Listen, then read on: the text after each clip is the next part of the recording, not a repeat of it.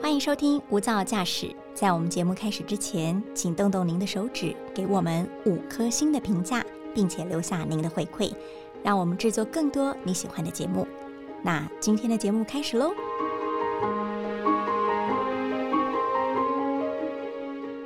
我们都遇过这种状况，有一些人你可以跟他当同事、当同学，但是好像没有办法成为真正的朋友。其实啊，人与人之间的交往真的是有磁场的耶。我们很认真的对待生命里的每一个人，可是千万不要在人际关系里委屈了自己。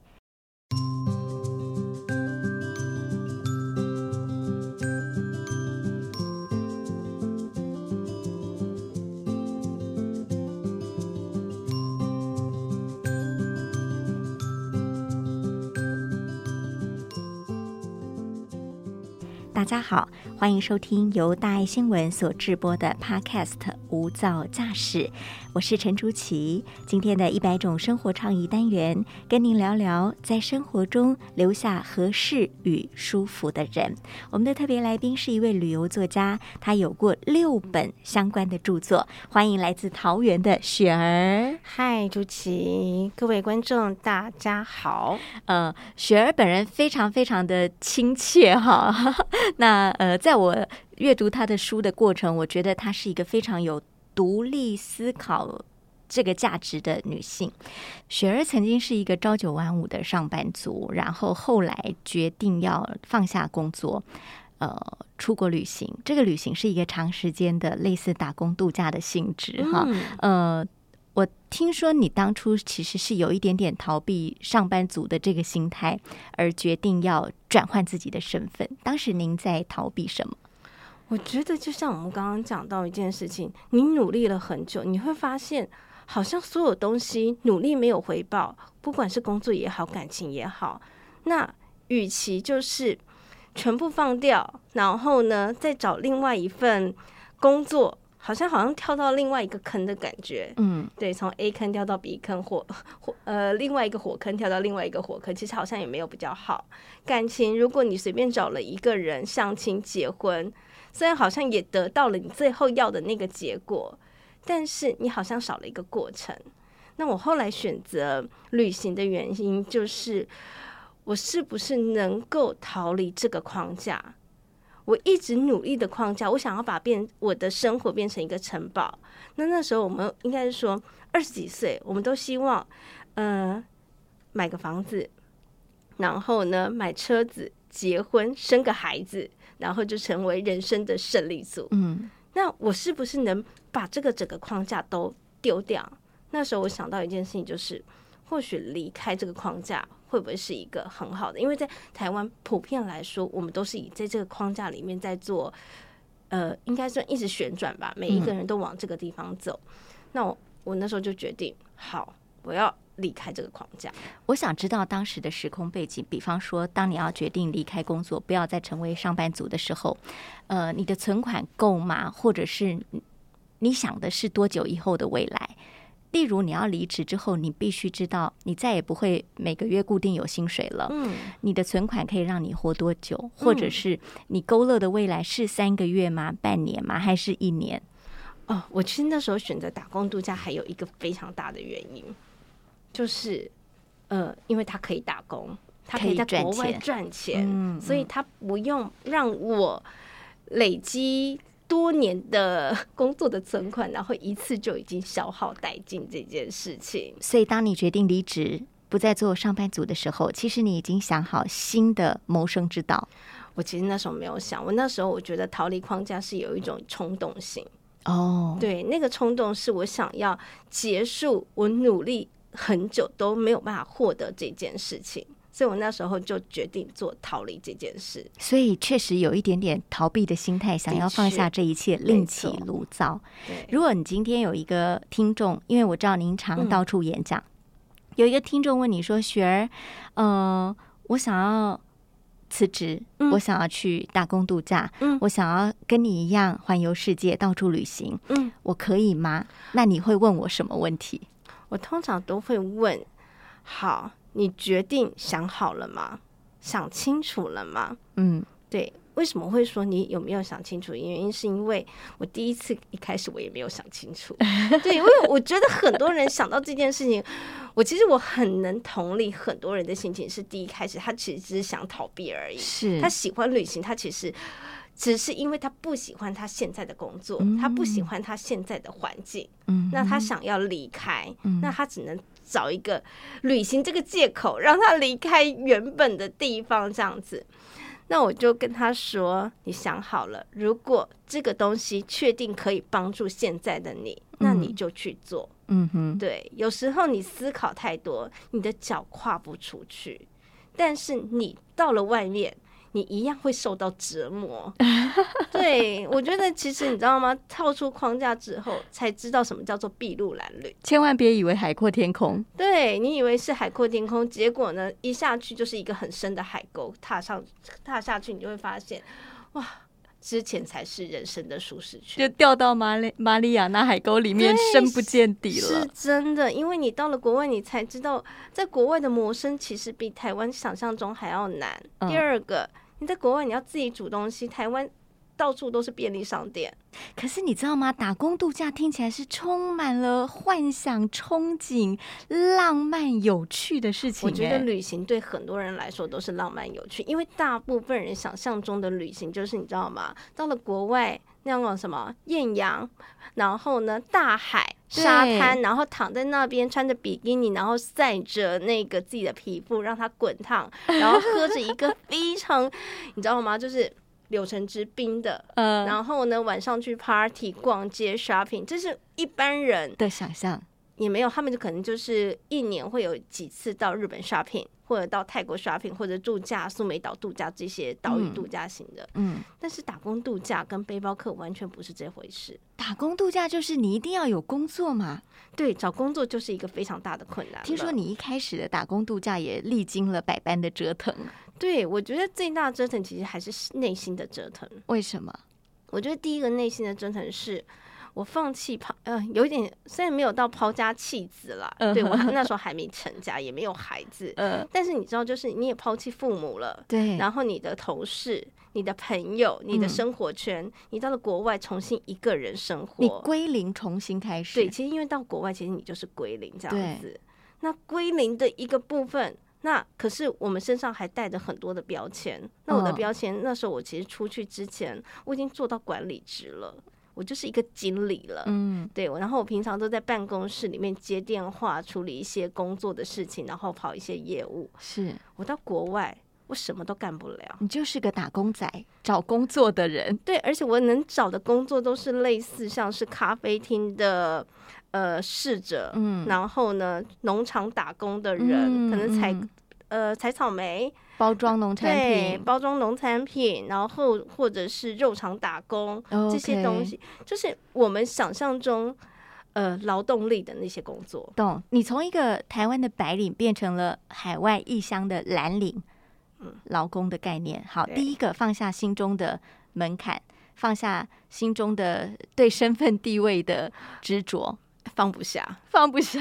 哎，真的刚开始放不下，你会觉得你自己到底在干嘛？嗯，我爸把我养成这样，花了几百万让我念大学、念那个高中，然后出来我还就是在公那个很多的公司上班，然后经营了大概五六年的资历，嗯做到了经理。我现在人在国外，竟然在采草莓，类似嗯这样等等。OK，所以你你怎么调试呢？你都选择了呀，你不是想清楚了吗？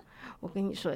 出发之前你会觉得你想清楚了，但是出发之后你才发现你其实根本没想这么多。所以你又后悔，后悔是随时随地都在后悔的。那怎么办？你一直后悔，你怎么往前走呢？我觉得那个后悔其实是很棒的一个人生礼物。哦，为什么？因为你要在这个后悔的过程中，你才能去思考，为什么我过去坚持的，到我现在拿到的，它两边的落差到底是什么？我过嗯去坚持，我希望可以，可能年薪可能会有个很好的收入，嗯，对，可能月薪五万到六万起，那我希望得到一个经理职，我希望做成什么样？可是我现在没有那么努力，也没有不是脑，很努力拿到了一份呃采草莓的工作，每嗯天就是早上起来去采草莓，然后采完草莓包草莓，嗯。然后就下班了。嗯，那我做的是一个完全无脑的工作哦，就是真的劳动阶级。真的是劳动阶嗯。级，一开始没有办法接受，可你不会有一种全然放空的感觉吗？一个礼拜之后我放空了，天哪，这种不用动脑我还可以赚钱呢。然后，你一个礼拜之后释怀了。然后我没有一个礼拜之后我拿到薪水，我释怀了。嗯哼那个，因为你知道，在国外的劳动阶级薪水比较高，他们可能一个小时大概三百到四百块钱台币吧。所以你发现做这些无脑的工作赚的还不错。对，好好很神奇的一件事吧。嗯哼，对，我觉得有时候，呃，让自己的心里面的坎过去。像我觉得以前的坎是，我觉得我自己赚不够多，嗯我希望赚更多的钱，然后呃满足自己的欲望，买房子、生孩子，这些都是需要钱去堆积。到了国外，后来我真的觉得，在台湾的这些金钱的压力里面，我觉得我想要束缚，我觉得被束缚住，觉得很不舒服，所以我想要逃脱。嗯所以我到了国外，可是我在国外，我还是就还是要面临找工作这件事情。嗯那工作会快乐吗？国外的工作也不会快乐，因为就是要付出劳力嘛，这件事。嗯但我得到了呃偿还这件事情，也是来自于我拿到钱这件事。嗯然后我就很认真的再去思考一件事情：这两针两个地方到底有哪里出了问题？嗯哼，为什么我在国内永远就是觉得欲望没有办法满足？我就希望下个月的薪水更多，我希望老板给我加薪跟升职，但是在呃采草莓这一块，我希望可以放假，赶快 下班，然后呢，赶快去煮东西吃，然后呢，早上上班的时候赶快把工作做完。嗯哼，对我很想赶快把这个 season 结束，再换下一份工作，因为其实，在打工度假的过程中，你不用一直做同一份工作。哦对因为你知道草莓会结束一个季季节嘛，节然后我们就要嗯换下一个水果做这样子。嗯嗯，那我就会期待下一份工作是要做什么。嗯对，那如果这份工作你觉得不适合，你可以跟老板说，那我就不要做了。你意思是你在台湾工作，你想要的跟你在海外工作你想要的东西是完全不同的。对一个是薪资或资历，或者是名片上的累积，对，类似功成名就的累积。还有我觉得在台湾我们追求的叫做一辈子。哦，我们要把这件事情做到一辈子，例如说这个工作就要好好做一辈子。嗯哼，对，像我妈常会跟我说：“你好好这个工作就不要乱换呐，然后就好好的做下去。”嗯那我会跟她说，其实我在工作里面有一些问题，然后人际关系的问题，或者是工作呃遇到的一些难题。我妈说这些东西你要过去，每嗯妈妈就一个人都跟你说，来你努，力就对了。对，不要太多抱怨，每嗯一个人都是这个样子的。嗯，可是我在国外，我还是可以抱怨，但是老板其实就是 OK。那你有什么抱怨，你跟我们讲，那我们能帮你改善就改善。嗯哼，对，类似。可是因为你很清楚的一件事情，就是这份工作我不会做很久，我在嗯国外也不会待很久。是，我喜欢跟不喜欢，它是源自我自己的内心。嗯但是我在国内或者是在台湾工作，我喜欢跟不喜欢，我不能讲出来的，因为要维持大家的表面的平和。啊，因为台湾的职场我们要维持一个比较长远的关系，对，但是国外的，假设你以季节来区分的话，三个月一到，我们大家就一拍两瞪眼了。对，然后你遇到非常好的人，例如说，我可能在旅途中，或者在这份工作里面，我遇到一个，你知道，有时候有些人真是相见恨晚。嗯对，虽然我们两个 可能就是差个十岁，但是我觉得我们两个就是超好的，嗯一见到面，你就是我这辈子或者上辈子的情人。啊，对磁场到了，对，磁场到了。对，然后可是有些人你看了或者相处，你就是讨厌他。啊对，就是你知道吗？有些人可能就是拎着包包，然后一直炫耀什么过去的部分，你就不喜欢那。就是磁场不合。对，好，那在国外很简单，不管好的不好的，三个月一拍，大家都散了。嗯嗯，就是那个呃。大家的试用期变得很短了，不再需要一次的盟约，就是几年或者是一辈子，对所以大家心理负担也比较小一点，合则来，不合则散。对，嗯然后我觉得还有一件事情就是，虽然你可能遇到一个人，他只有跟你见到一面，嗯，然后你们可能就是聊天聊了半天而已。可是你会觉得你可以从他的人生经历里面获取到非常多的，宝贵的经验呃，我觉得那个叫做如沐春风、哎，哦，，对，因为我觉得其实，在原生的环境里面，或者是在框架里面，不管是职场跟感情，我觉得我们遇到的人其实都是差不多的人。嗯哼，对，因为我们都同一起生活嘛，一起职场，然后受到同样的教育。可是，在外国，因为我们其实文化不同，所以他能给你的是不同文化的一个嗯冲击跟成长。对，是那那个冲击成长，其实是是真的会有一种很像雷电。被雷打到的感觉，，对，因为我以前觉得不可以的人，然后突然在有一个面前的人跟我说、Why not？他就是这么做。嗯，因为以前会看书嘛，会有一些那种名人伟伟绩的传记，就是 例如说有个人去出海捕鱼，然后呢就跑去环游世界，类似这样子。那以前会觉得这些东西都很遥远，嗯，可是突然就有一个环游世界的人在你的面前，活生生的，他告诉你环游世界不难呐、嗯，那你问他很多问题，你英文可以吗？哦，不好意思，我英文也不好。那我说你怎么环游世界的？嗯哼，啊？就去啊，比手画脚也是可以啊。船到桥头自然直，对，他会嗯告诉你很多的方法，你才知道原来许多事情是有方法，只是在过去的很多地方，我们都顺着把方法想太难了。嗯，对，我觉得台湾人会有好几个东西，他会想很难。台湾人比较会未雨绸缪，第一个，我英文不好，对好像就不能出去了。嗯然后第二个，我钱不够，我不能出去。嗯第三个，我没有出去过，嗯，我是不是要先做什么功课？嗯，好，我我也是拿这三个问题问那些老外，嗯那嗯，些老外这什么东西？他说 你觉得这些都不是问题好？，第一个，他说你觉得法国人英文会好吗？嗯呃，好，其实法国人他会说，有些呃拉丁裔的人他英文也不好，他照嗯样玩啊。是，那你觉得有些泰国人他的母语是英文吗？不是。嗯，有些人像泰劳到台湾打工，他会国语吗？他不会。对，对，所以语文这件事情，它本来就是用沟通跟学习用的，嗯而不是学好才出去的。懂，第二个，钱不够，嗯他就说我身上现在只剩下可能一千块钱，但我还是要决定去旅行。嗯那我说你一千块钱怎么够？我不够我就去工作啊，嗯哼，我就是可能去打工，赚了钱我就可以再去旅行了。哦，他这是第二种概念。对，任何国家它都可以用不同的劳力换取旅行的方式。你可以用打工换宿，嗯，，对，你可以用文字换取，可能就是帮他写一篇文章，换取当地的住宿等等。它是有不同的方式去获取到你最后你想要得到这个东西。我觉得亚洲人比较容易未雨绸缪，对，焦虑很多，对，以后的事情，是，为明天打算。对，但是你在旅途中遇到很多人是当下即逝，对对不对？他就活在那个当下，对他不管这口袋的一千块明天还是后天会用完，反正用完我有我的办法对，继续活下去。对。这是在旅途中学到的一种豁达哈。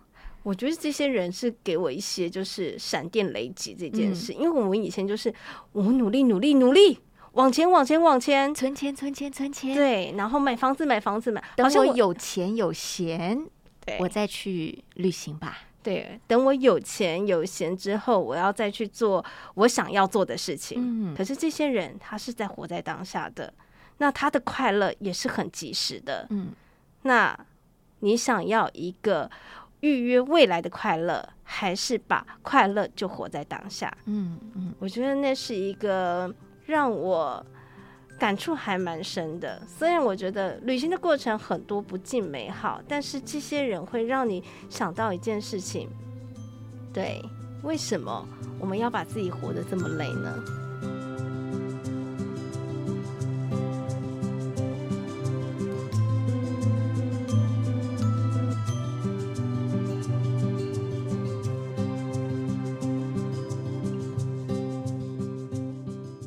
回过头，我想要请教您，呃，多半的旅途你都是一个人出发，嗯一个人在路上。那为什么会有这种选择？因为绝大多数的人的旅行，要不就是纠团，要不就是有伴。对，这个也是我们一开始，我其实一开始没有办法接受一个人旅行。对我大部分的旅行之前都是酒版的，嗯，对，不然就是找一群人，然后因为我觉得旅行要人多才开心快乐嘛，不然一个人分享啊。对，因为你知道在。去到一个非常漂亮的地方，身边没有一个人的时候，那个孤单感其实是非常大的。或者你拍到一个绝美的照片，突然不知道要分享给谁，对，那种孤单。可是我觉得这也是我们讲到人际关系非常重要的一件事情。我们从小到大，我们都在学着，好像要跟着很多人一起去做某一些事情。嗯，快乐就是要分享的，但是我们忘记一件事情，叫做独享。对，不是每一件快乐你都一定要做 share 这件事情。嗯，如果你不会享受自己的快乐、孤单跟悲伤的话，那其实你没有办法，很多的快乐都是表象的。对我记得我那时候一开始是没有办法一个人旅行，所以我那时候会找一些可能也是台湾人一起去旅行这样子。那我那时候在纽西兰旅行的时候，我就遇到了差点被放鸽子。啊，好，我们那时候是几个人，然后一起租一台露营车，然后我们在出发的前一两天，我们都是非常的和善，因为大家不认识嘛，一起旅行，然后大家会表现出比较和善。可是到了第三天，就其中一个人说。呃，我觉得我们的旅行的规划有一点问题。我们是因为我不觉得我会再回到这个地方来，所以我希望早上大家一大早起床，可能我们本来安排是七八点，他可能要六点多就要起床。然后呢，他希望玩到所有东西都玩到要极致，所以我们可能要呃六七点或者七八点才能回到宿舍，所以一整天是非常 rush 的。嗯他说，要么就是我们这种方案，不要的话我们就拆伙。，OK，出现意见不合了。对，嗯，那但是我们在同一台车上，是那要其他的人就是要下车自己走嘛？你被迫要妥协。对，这时候你就是要被迫妥协。我那时候决定，因为那时候也没有那么清楚，所以我那时候是妥协的。嗯，可是，在妥协之后的那旅程的好几天，我过得非常不快乐。你不舒适了，对你委屈自己，我委屈自己，我即使站在一个世界最有名的风景之前，世界八大奇景之前，我的心情还是没有办法松懈出来。我知道，因为你一直纠结在我现在正在做，不是我规划的行程，不是我规划的节奏，对，懂所以慢慢的从这些事件当中，你发现了，好像我一个人比较自由自在，是吗？我会觉得，如果我一个人，虽然身边没有人，但是如果这些东西是我想要的，那虽然很痛苦或怎么样，但我会是开心的。嗯，但如果今天我要去这个地方，但是我身边都不是合适舒服的人，即使它再美，但我最后我的记忆，我还是会想要把它消除掉。我觉得您刚刚谈到一个重点，就是我们都要学会能够独处，去体会一个人的时候或者孤独的时候那种美感。对，我觉得那个叫做独享吧。但是一个人旅行有它的风险吧？嗯，你遇到过吗？我其实 还蛮常遇到风险的。我一开始会害怕，可是我后来其实是在享受风险。哦，嗯，怎么说？我觉得那个叫做为什么叫做享受风险这件事情啊？呃，人会害怕冒险这件事情，是因为害怕未知。可是当你爱上旅行跟孤独这件事情，其实你我会在期待，因为我其实我旅行很多都是没有规划的，嗯，我常常就是一个人到了一个地方开始找住宿，然后开始找出之住之后，我再安排后续的行程。嗯哼，对，那我在网络上会找一些资料，但是这些资料其实很多都只能参考用。是是，对他没有办法，就是实际的去做，所以我在我每跨出的那一步，其实就是一个故事了。嗯，对，就是一个冒险的起点了，对因为你不知道会遇到什么事，遇到什么人，会发生什么让你觉得有一点危险的事情，对或者让你举步维艰的事情。对，而这些点点滴滴都是你的旅途当中的收获。而且也是我觉得人生非常精彩的故事的其中之一。嗯，对，因为我会觉得很多人是很害怕未知这件事情，或者变数。对的变数。可是未知跟变数才是人生中最正常不过的事情，不是吗？嗯，那嗯如果你人生一直都活在没有那个所谓的舒适安全区里面，那你就会，如果突然间前面有一颗小石头，你也会觉得很难踏过去。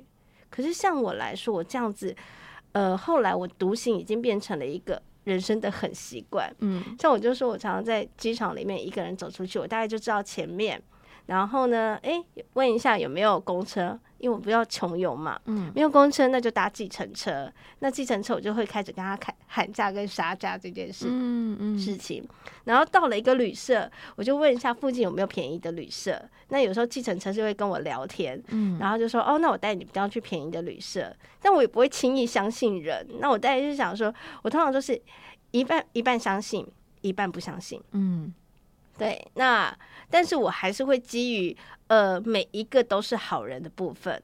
对，因为其实我已经很多经验累积下来，可以去做判断了。哦那很多人会讲说，那你一个女人女生旅行，那身体大家不会对你就是动手动脚，因为我之前还有一个人去印度，哦，我说动手动脚的人是有，但是你可以反击啊，嗯你为什么不反击他？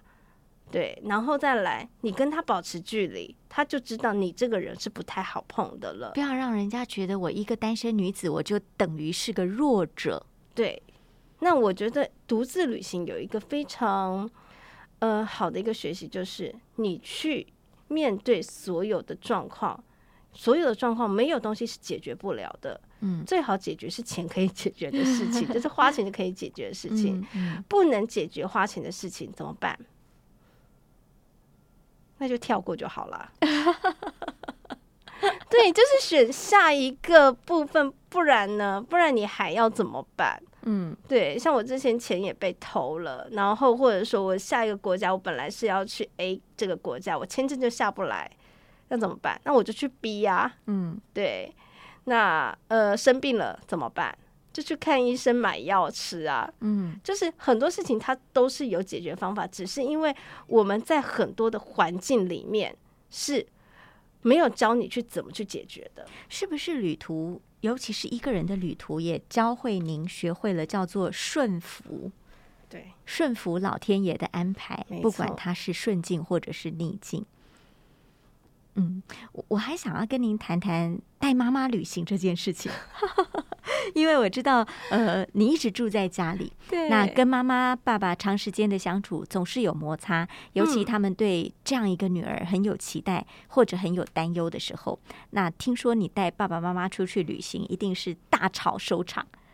我妈我爸还好，母亲跟妈妈永远是两个最难搞的人际关系，对我母亲真的是所以你跟妈妈出去永远在吵架，但是吵完架你又永远在后悔，觉得自己其实可以对她好一点。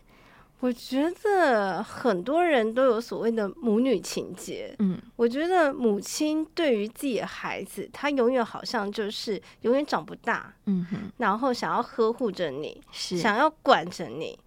然后他，即使你已经活到了三十岁、四十岁，总觉得你还是很多哪里都做不好的地方。某种程度想要控制着你。对，就是那种非常控制欲望的很深。嗯那我记得我第一次带我妈出去国外自助旅行，大概是冲绳。我们我到后面真的很想买机票把我妈直接送回家。对，我会觉得，就是你知道吗？到了后面已经到了大吵的地步。嗯，大吵完了之后，之后是什么？冷战。是他不想讲话，不想配合，什么东西都不做，就是待在旅社里面，就是不出来。OK，他已经活回到他自己的城堡里头了，他跟你们隔绝了。对他，然后我心想说，你就出来就不能好好配合这件事情吗？嗯就晚上就已经安排了晚餐，对他，不吃就是不吃因为。他生气了。对他生气就是你知道吗？我什么都不配合，就你知道吗？这很像小孩子，呃，你知道，就是妈妈带小孩子出去，然后小孩子就是。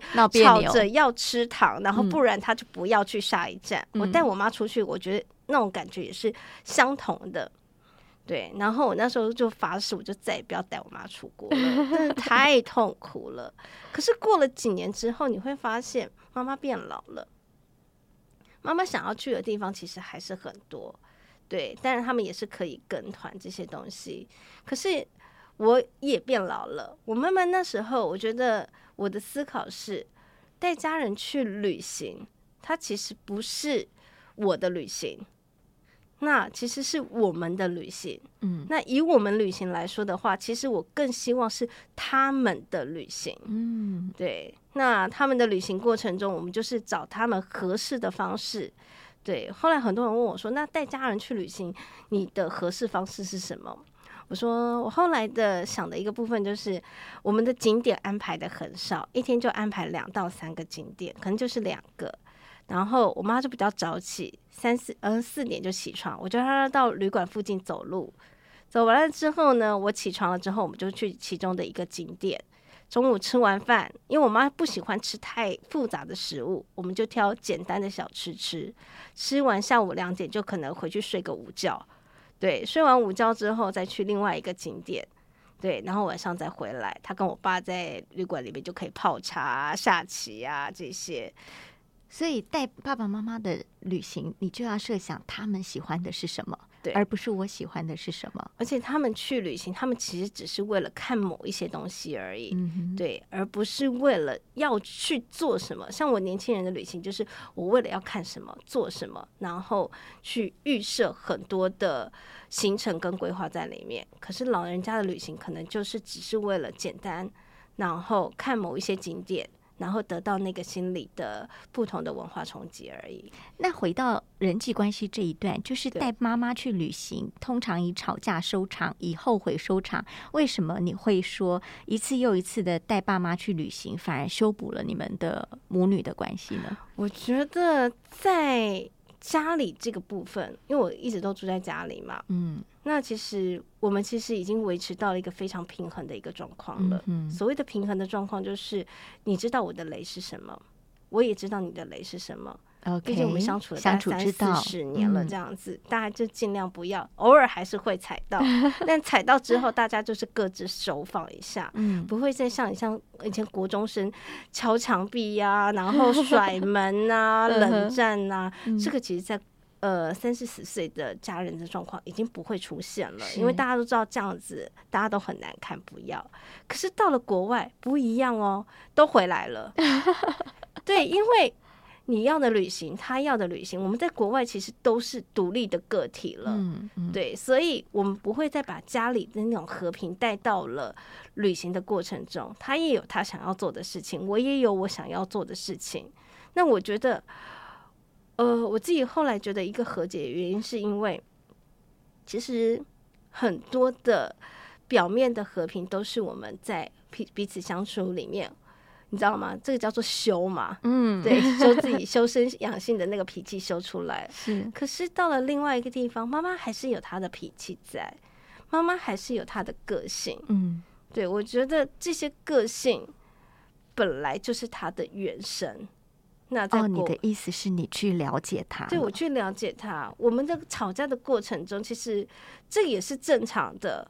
对，其实不吵架才是不正常的。嗯哼，可是我们为了表表表面就是家里的和平，我们都好了，都不要吵架，就这样了。嗯可能以前都会这样，可是国外可能会为了一碟小菜，为了一个一包泡面，为了要不要买这个东西，嗯为了那个餐厅的卫生的问题，我妈就会一直碎碎念，一直碎碎念，然后我就觉得这怎么样怎么样，我就会一直跟她解释。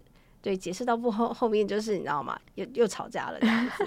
可是这才是正常的，不是吗？嗯。对，所以你接受了过程一定会发生这些事，并且从这些事当中试着你去理解他，也让他理解你。你们两个知道彼此是有差异的，对，然后接受那个差异。没错，我想人际关系可能也是这样，没错，对吧？？我们真的要了解一个，我很喜欢跟你做朋友，并不是你跟我一模一样，而是我接纳你，你也接纳我。对，我觉得应该是说，家人是一个不可切割的关系。那你有讨厌家人的地方，家人也有讨厌的地方。那我们要做的一件事情，就是把这个讨厌，它还是要存在在里面，不是我们为了消你讨厌这件事情。嗯对，但是朋友之间的讨厌，我觉得，如果你真的不觉得他是一个合适舒服的人，那其实你就可以敬而远之啊。嗯，你不需要为了讨好这个朋友，或者是你们想要当一个一辈子的朋友，委屈了自己，嗯这是不需要的。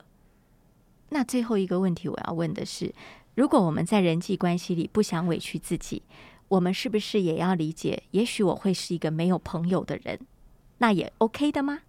我觉得这个就是我们刚刚其实有讲到一个部分，你是一个独处的人，那你会把自己变好，那你也有是一个有故事的人，因为你会 share 故事嘛。是，那像我就会觉得，当你是一个很好的人，有故事的人，那你就不会害怕没有朋友啊，因为随时很多的人都会想要来跟你亲近，嗯哼，但是这个亲近的人他不会一直想要扒着你，嗯。对，因为你对他来说你是合适舒服的人，嗯嗯，，对，那你会不会没害怕没有朋友？你也不会害怕，因为你可以随时随地一个人去旅行，一个人去喝咖啡，一个人阅读。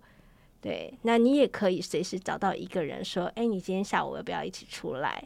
对，那有些人在请求你帮忙的时候，你也会说：“好，那我就去帮你。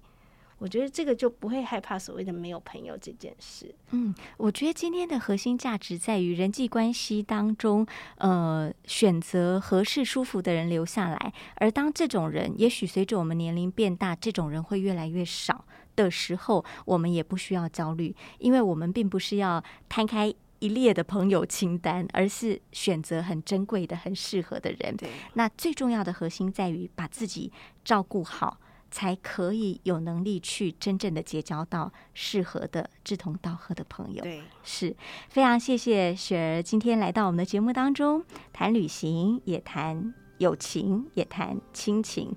如果在人际关系里可以清理一些让大家不舒服的人际关系，自己才能够过得更惬意舒适。谢谢您收听今天的无噪驾驶，这是由大爱新闻所直播的 Podcast，我们下次见。